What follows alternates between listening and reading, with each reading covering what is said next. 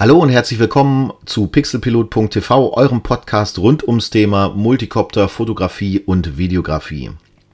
In dieser Folge geht es um die Frage, welchen Copter soll ich mir denn nun kaufen? Den DJI Mavic Pro oder die DJI Phantom Reihe?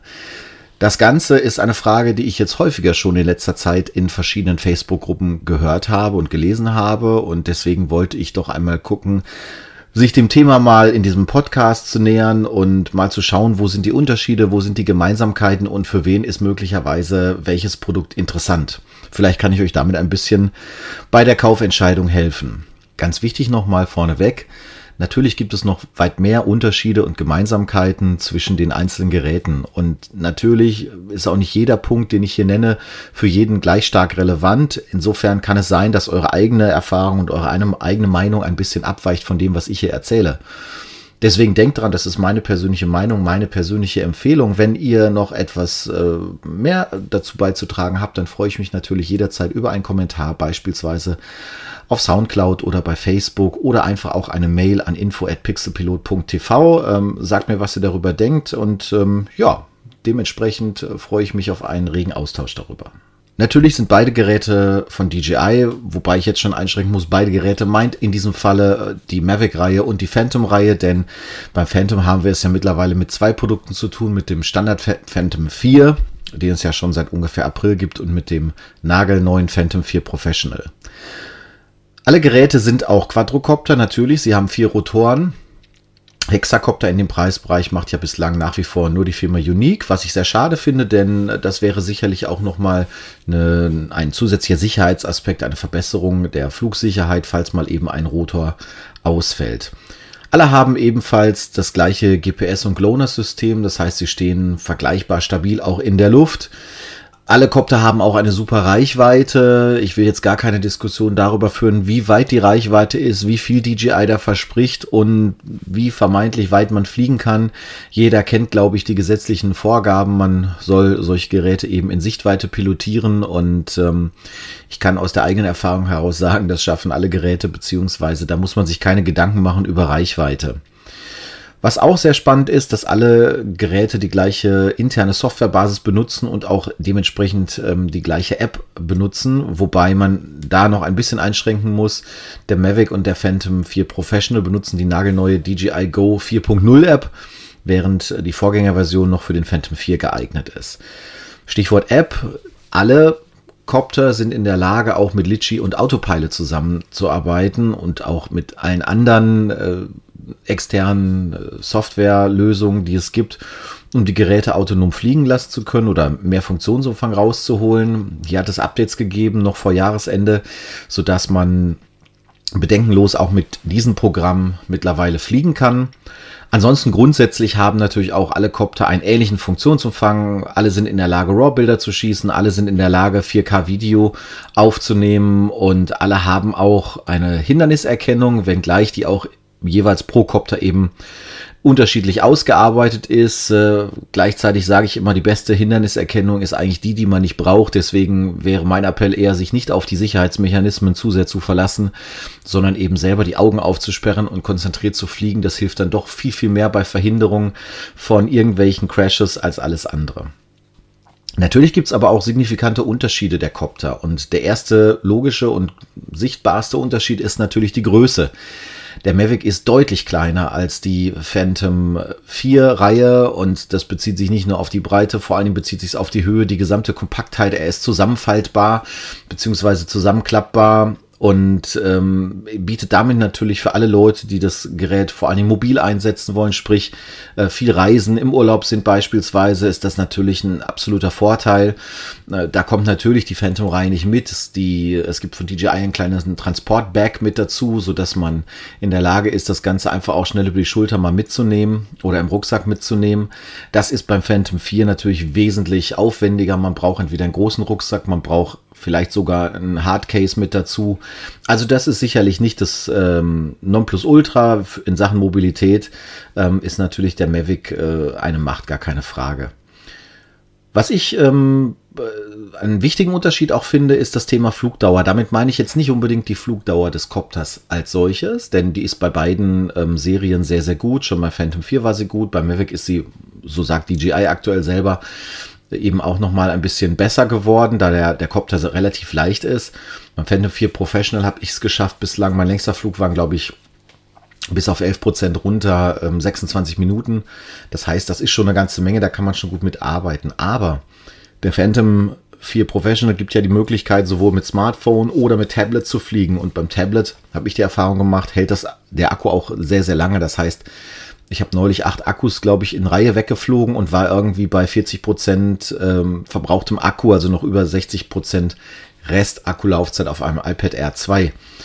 Hätte ich das mit meinem iPhone selber geflogen, wäre ich schon nach zwei Akkus wahrscheinlich platt gewesen. So ist meine Erfahrung. Und dementsprechend ist das sicherlich ein Punkt, der bei Mavic ein bisschen schwieriger ist. Die, die kompakte Bauweise führt dazu, dass man natürlich eher mit einem kleinen Telefon dort fliegen wird oder mit einem Mini-Tablet. Inwieweit dann die Akkudauer gut ist, das ist natürlich von Gerät zu Gerät unterschiedlich, muss man aber sicherlich auch beobachten. Das gleiche gilt für die Fernbedienungskapazität erstmal, denn die ist auch bei Mavic deutlich kleiner, als sie das bei den Phantom-Reihen ist. Was ich sehr positiv finde am Phantom, durch die Größe bedingt, ist man in der Lage, den Phantom zur Not auch mal aus der Hand starten zu lassen oder auch in der Hand zu landen.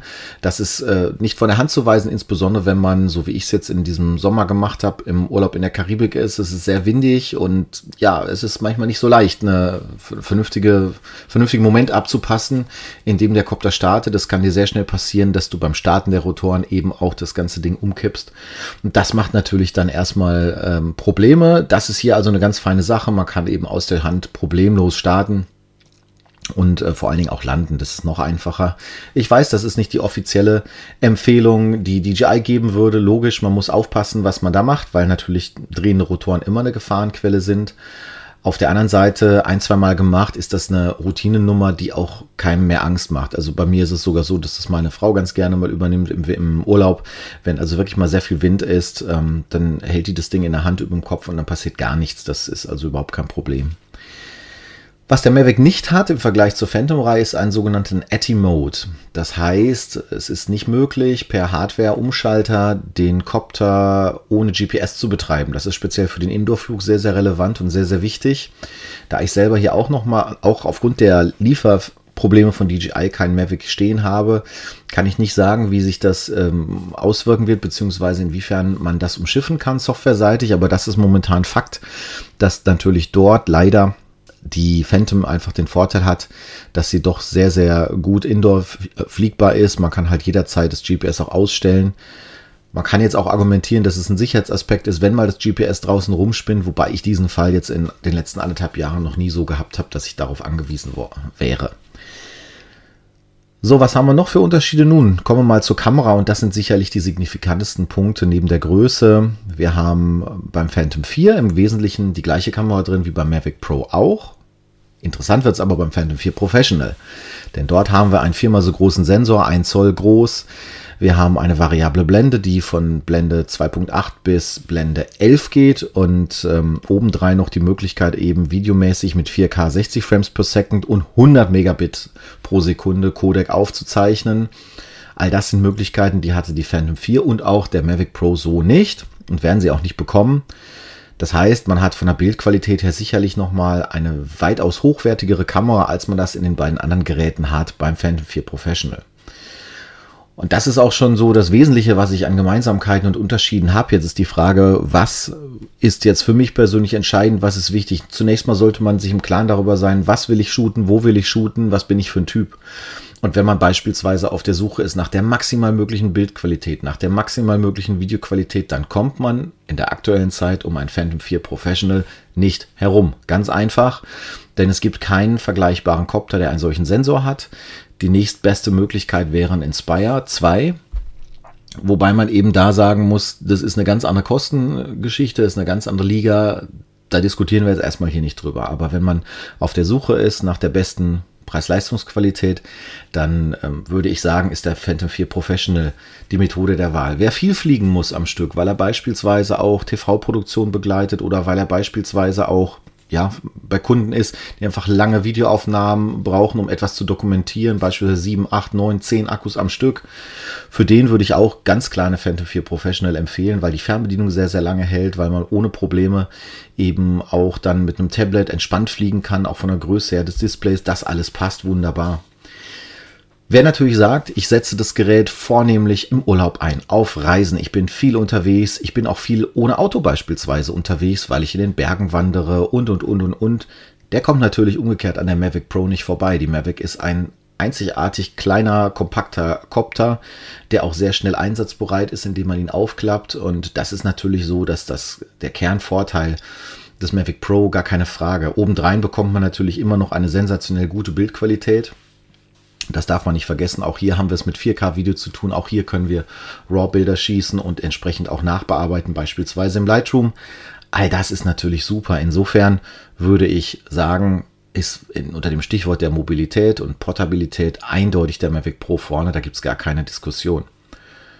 In Sachen Preis-Leistung, nun ja, ähm, beide Produkte sind, finde ich, in dem, was sie machen, exzellent und beide Produkte bieten ein wirklich überragendes Preis-Leistungs-Verhältnis für den Kunden. Schlussendlich würde ich sagen, wer privat fliegen geht und wer sagt, ach, ich habe da einfach mal Spaß dran als Hobby und möchte das mal für mich entdecken, für den ist sicherlich eine Maverick Pro die Drohne der Wahl, gar keine Frage.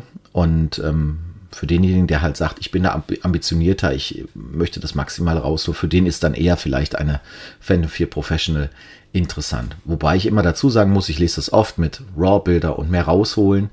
Dazu muss man natürlich auch wissen, wie man entsprechend Bilder entwickelt. Was kann ich tun? Was muss ich machen? Und äh, wenn man sich dem nicht zuwendet und wenn man davon nicht so viel versteht, dann wird man auch nicht allzu viel von diesem Unterschied zwischen den Kameras aller Wahrscheinlichkeit nach merken.